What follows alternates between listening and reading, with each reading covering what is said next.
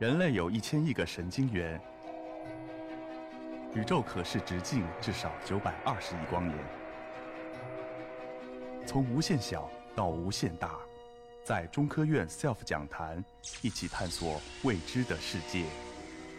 本节目由中科院 SELF 讲坛出品，喜马拉雅独家播出。Let's look at just one more word to finish this example. This word is pronounced woe, and it's a perfectly legitimate word in English today. Uh, in Shakespearean English, he uses it all the time. You may still use it, but about 80 years ago, we started using a different word most of the time sadness. That's what woe means. But look how woe is made. It has a consonant at the beginning, a vowel sound, the O and the E together creating the O sound, but it has no end. Think about this for a moment. When you have an experience of sadness, and I, I don't mean just something that makes you uncomfortable, but someone you love dies, you lose something that is terribly important to you, and you feel sadness. One of the things that it feels like is that it will never, never end. In your mind, intellectually, you know that it will end. You see other people get through the same experience and they go on with their lives, but it feels like it will never end. Look at how this word is made. It doesn't have an end. Whoa. I'm so sad forever. All words in English, to a greater or lesser extent, operate on this principle. Feelings, vowels, framed by consonants to make those feelings clear. All men and women who write plays in English use this principle, either intuitively or they study it to use it. No one before him, during his lifetime, or since his lifetime, has used these principles in the way that Shakespeare did. He creates sounds, not only the meanings of words, not just the ideas and the philosophies and the thoughts that are, that are um, pertinent to us today. There's still the ideas in his plays, but these sounds. And this is the innovation of him, the primary innovation. That if you listen to this play, you can find yourself being moved by the sounds that he's created. So that what's going on on the stage, you're watching and you're listening, and the characters are making you feel certain things, and the story situation is making you feel certain things, but these noises are moving your very soul. And this is what he did.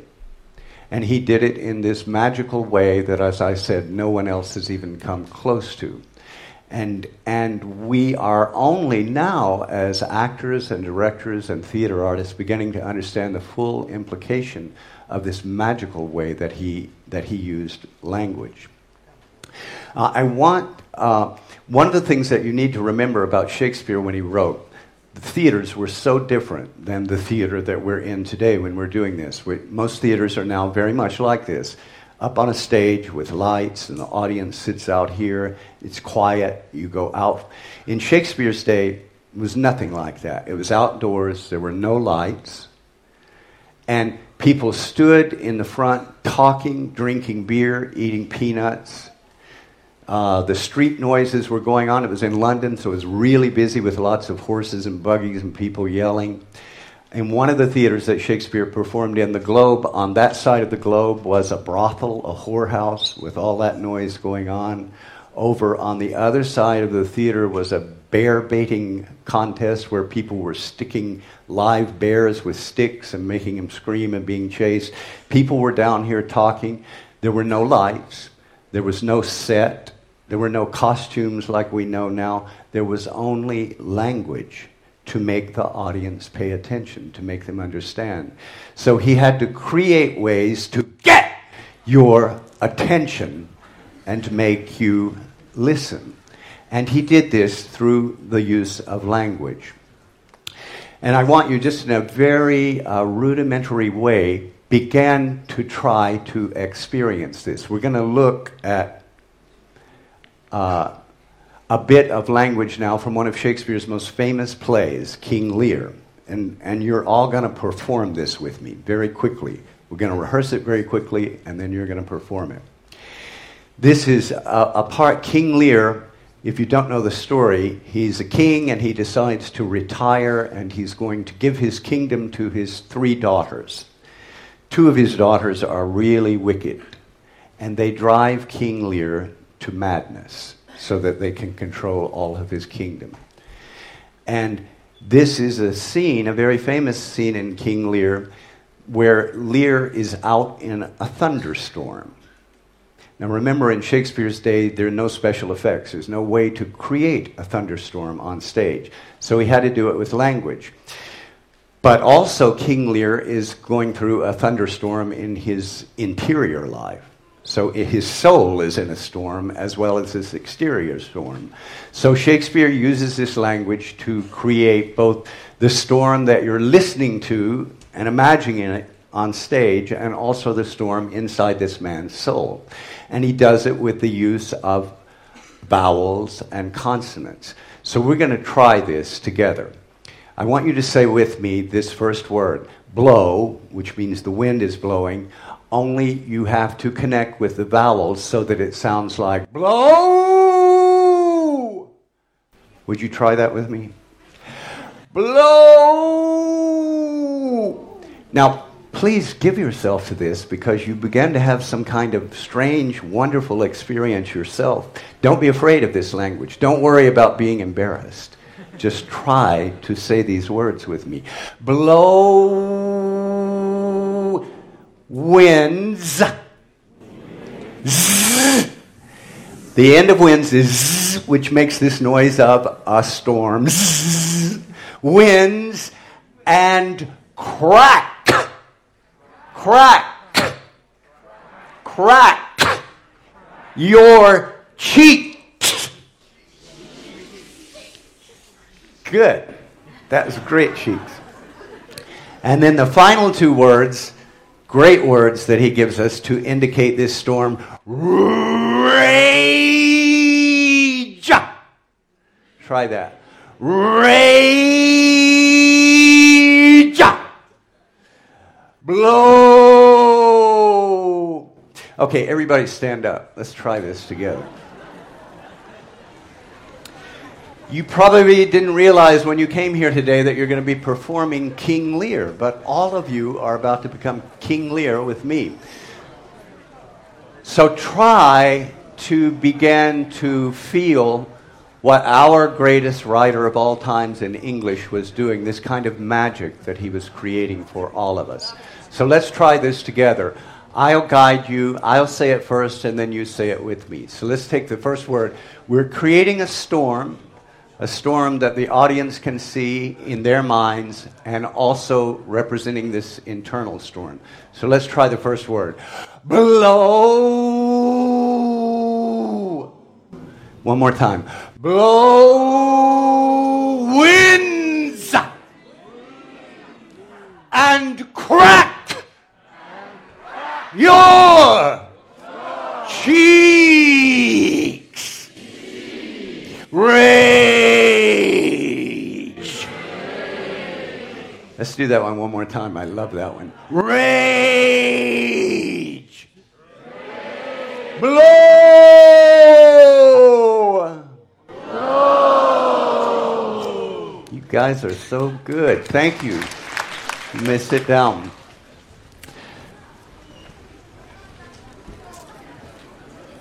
What I hope you begin to understand is that really what I'm saying to you is absolutely true his use of language, his use of vowels and consonants is so unique and so powerful that it, we're only now beginning to understand all the full implications.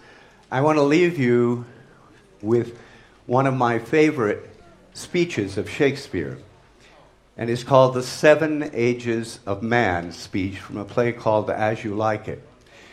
And if you will imagine with me for a moment a very old man at the end of his life, looking back on his life and remembering what life was.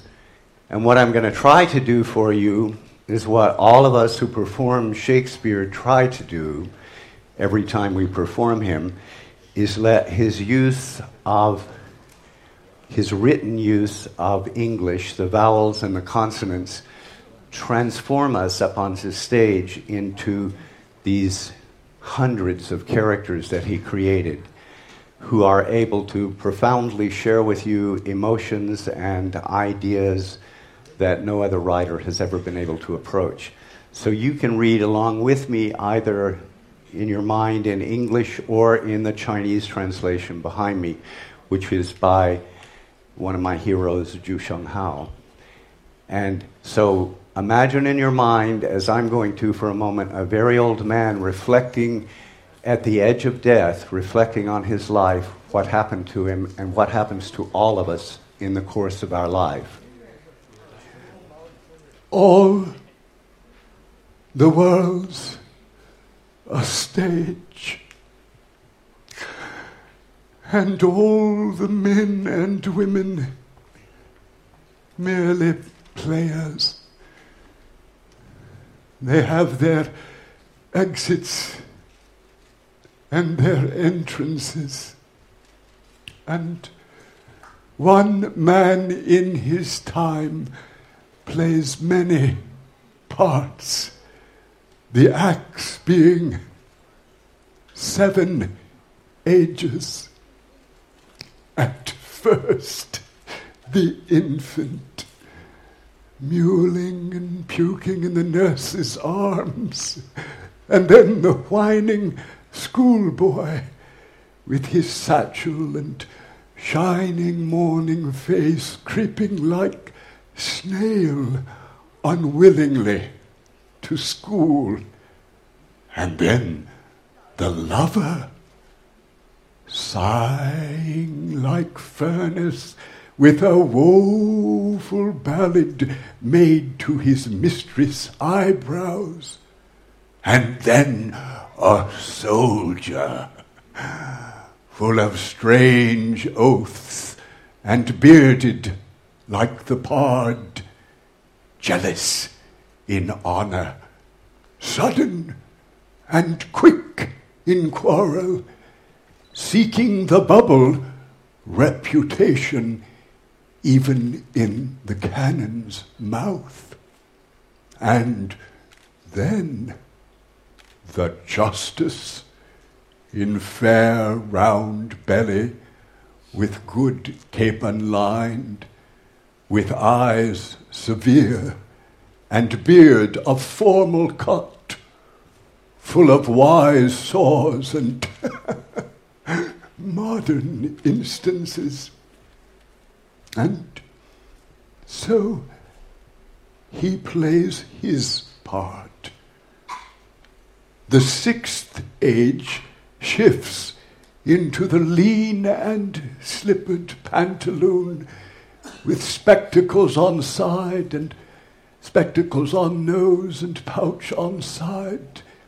His youthful hose well saved, a world too wide for he shrunk shank, and his big manly voice turning again toward childish treble pipes and whistles in his sound. Last scene of all that ends this strange, eventful history is second childishness and mere oblivion. Sons, teeth, sons, eyes, sons, taste, sons, every thing. Thank you.